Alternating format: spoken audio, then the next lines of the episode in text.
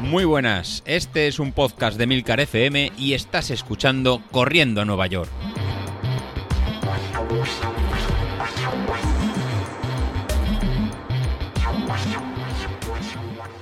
Bueno, pues otro jueves por aquí. La verdad que correr no estamos corriendo mucho, pero bueno, tampoco podemos faltar a la cita de, la grabación porque es lo único con lo que, digamos, estoy unido al grupo. Os sigo, veo que la gente está bastante fuerte, que hay gente que por desgracia o por mala suerte está cayendo con tema de COVID. Desde aquí un saludo, Ignacio, ¿vale? Eh, recupérate pronto, tío, y espero que no te afecte mucho para, para la maratón de Sevilla.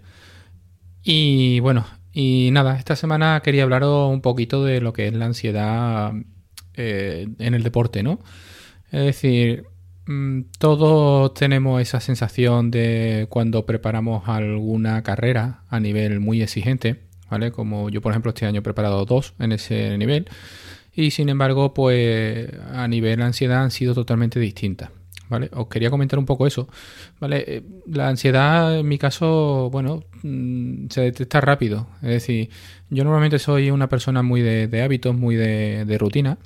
Y resulta de que cuando llega una carrera, eh, evidentemente mis rutinas cambian, ¿vale? Y todo es provocado por esa misma ansiedad que yo me creo de, a nivel de exigencia.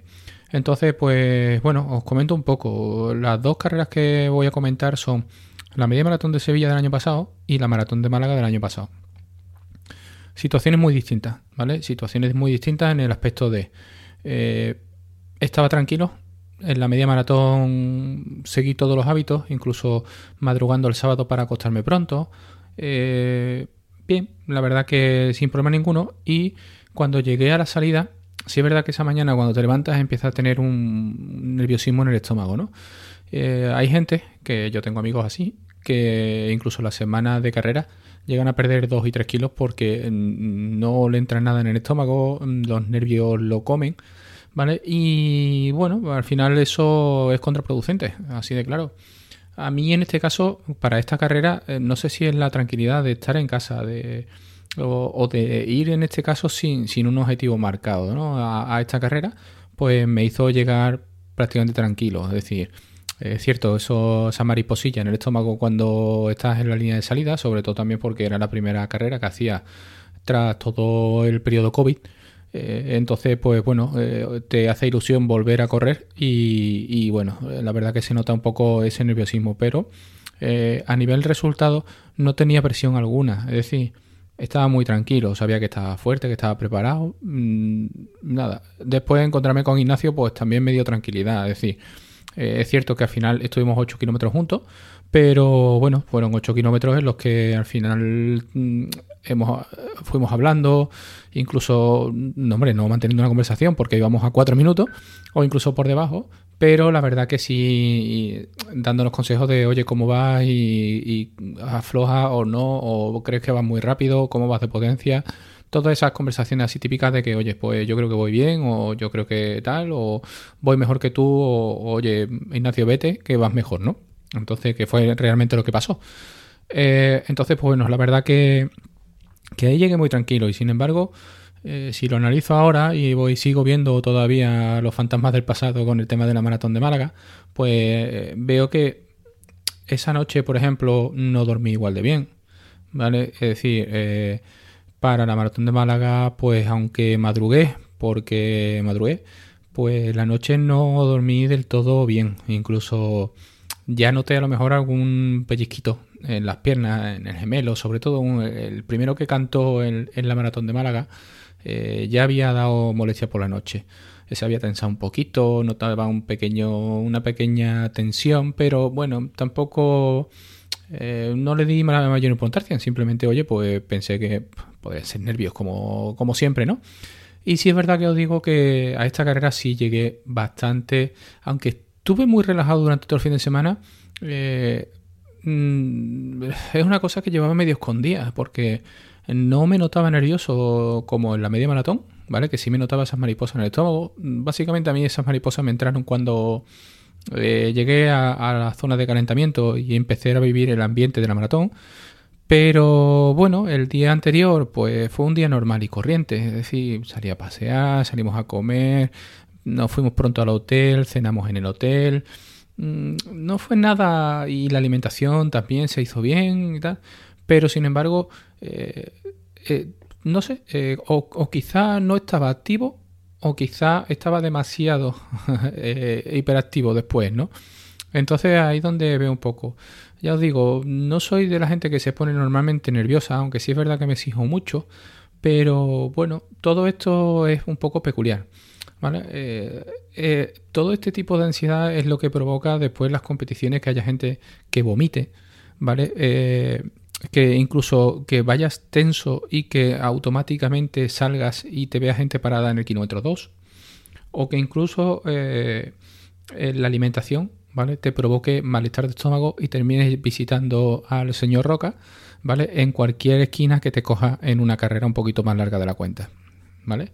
Entonces, bueno, es preocupante y yo creo que al final es simplemente que no debemos de cambiar los hábitos. Es decir, si tú para antes de una tirada larga lo que haces es hacer un desayuno, hacer una comida, hacer una cena, y después, eh, por ejemplo, madrugar el sábado por la mañana para estar cansado el sábado por la noche y dormirte pronto, eh, haz lo mismo para las carreras. Mm, por una sencilla razón, porque mm, salir de los hábitos te va a provocar esa ansiedad y te va a provocar esos descansos irregulares. Eh, yo la única diferencia que veo entre una carrera y otra fue que una es en casa, como la media maratón de Sevilla, y otra fue en Málaga. Entonces, al final entras en desplazamiento entras en vámonos, entras en aparcamiento, entras en sitios de que no conoces. Mm, y todo eso, pues bueno, provoca un poquito de, nerviosismo. Pero la verdad que en este caso mm, no... Bueno, puedo achacarle también algo a esto, ¿no? Pero mm, no sé, ¿no? Eh, quizá la ansiedad también venía provocada porque también venía viendo que en las últimas semanas no entrenaba bien. Entonces, bueno, al final todo vas acumulando, vas acumulando nervios, vas acumulando eh, mierda en el cajón de mierda, así de claro. Y, bueno, pues el día que llega la carrera y tienes que demostrar, porque estás tan en el límite de que vas a tope y, se puede decantar para un lado o para otro de una manera rápida, pues simplemente por ir un poquito más nervioso eh, puede ser que la carrera se fuera al traste. Entonces, pues bueno, nada, desde aquí deciros que las cosas siguen bien, es decir, entrenar no estoy entrenando, llevo ya casi un mes parado prácticamente, mm, pero no es por nada, sino porque, como os dije, el cuerpo no me pide correr, no tengo ganas y ahora mismo pues este mes precisamente el trabajo de la mujer es, la época más exigente para ella y bueno, al final lo que hace uno es que llega a casa y se tiene que quedar de papá, con lo cual eh, es más complicado también de salir, ¿no? Y entre que tengo poca ganas y que tengo la excusa perfecta para no salir, pues al final no estoy saliendo.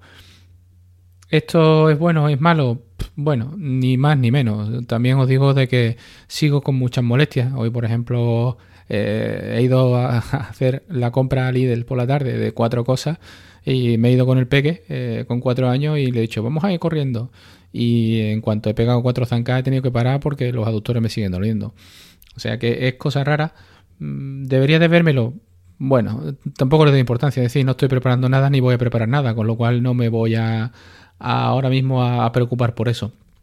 Pero bueno, poco a poco, ya os digo que iremos saliendo del pozo, como me dice Isasi, y, y, bueno, ya volveremos a correr. ¿no? Es decir, también hay que escuchar al cuerpo. Y si el cuerpo te dice no tengo ganas, pues tampoco nos vamos a obligar. Yo las cosas son como son, aunque es cierto que te metes en una espiral destructiva de que como te saques de la rutina, oye, pues el cuerpo siempre te va a decir que mejor se está en casa calentito a estar en la calle pasando frío corriendo, ¿no?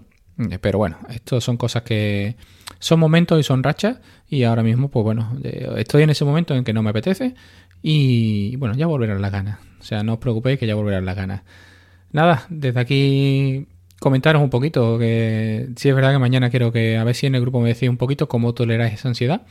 Precarrera, sobre todo, ¿vale? Porque no es lo mismo. Yo considero que no es lo mismo la ansiedad que se genera para un 10K, por ejemplo, que sabes que vas a correr y sale o no sale, pero mm, es un 10K, que es un rato, y que prácticamente no se prepara específicamente a, este tipo de carreras de media o maratones que se preparan con mucho más cariño y con mucho más tiempo, ¿no? Y bueno, preguntaros si os exigís, ¿vale? Y os ponéis marca. Eh, que me gustaría que comentarais si realmente eh, sentís esa ansiedad, ¿vale? Ese, nerviosismo, ese, eh, bueno, ese guruguru que está ahí toda la semana antes, ¿no? De, la carrera, viendo un poco de, de, oye, pues me escucho mucho, me duele aquí, o, me, mm, el último día me despego de los muebles porque no quiero ni rozarme con el dedo chico del pie en una pata, ¿no? Entonces, pues bueno, a ver un poco cómo la toleráis vosotros y a ver si aprendemos algo también. Venga, muchas gracias, nos vemos el jueves.